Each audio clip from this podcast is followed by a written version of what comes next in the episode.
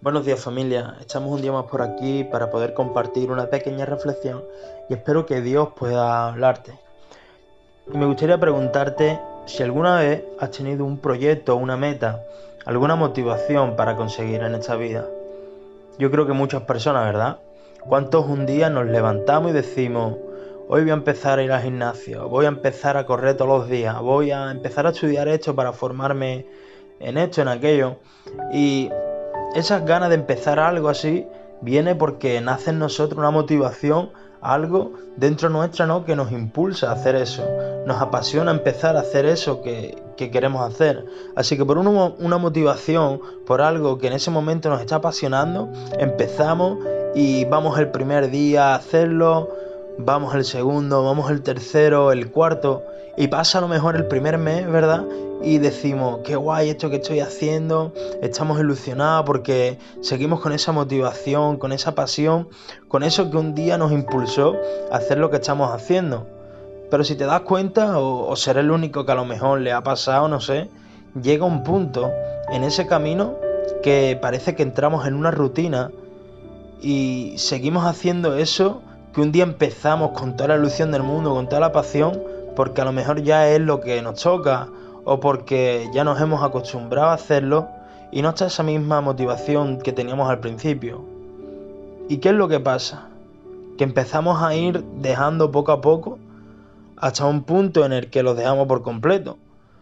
Porque esa ilusión, esa ilusión que teníamos al principio, esa motivación, eso que te apasionaba, se perdió desenfocamos nuestra mirada del hecho por el, que, por el cual empezamos. Y por ser un poco bíblico, eh, leo en Apocalipsis, en el capítulo 2, eh, una carta que Jesús le exhorta algo a la iglesia de Éfeso. Y a partir del versículo 2, en el es el capítulo 2, a partir del versículo 2 dice, yo conozco tus obras y tu arduo trabajo y paciencia, y que no puedes soportar a los malos y has probado a los que se dicen ser apóstoles y no lo son, y los has llamado mentirosos, y has sufrido y has tenido paciencia, y has trabajado arduamente por amor de mi nombre, y no has, desmayado. Pero tengo contra ti que has dejado tu primer amor. Recuerda por tanto de dónde has caído y arrepiéntete, y haz las primeras obras, pues si no vendré pronto a ti y quitaré tu candelero de su lugar si no te hubieres arrepentido. Mira, es increíble cómo una iglesia, una persona puede trabajar tanto por la obra, ¿no? Como ahí pone, dice que la iglesia de Éfeso era una iglesia que dice que había sufrido, había tenido paciencia, había trabajado arduamente por amor de, de Jesús y no había desmayado. Pero aún incluso siendo una iglesia que con esa entrega al Señor les hace una exhortación y les dice, pero tengo contra ti que has dejado tu primer amor.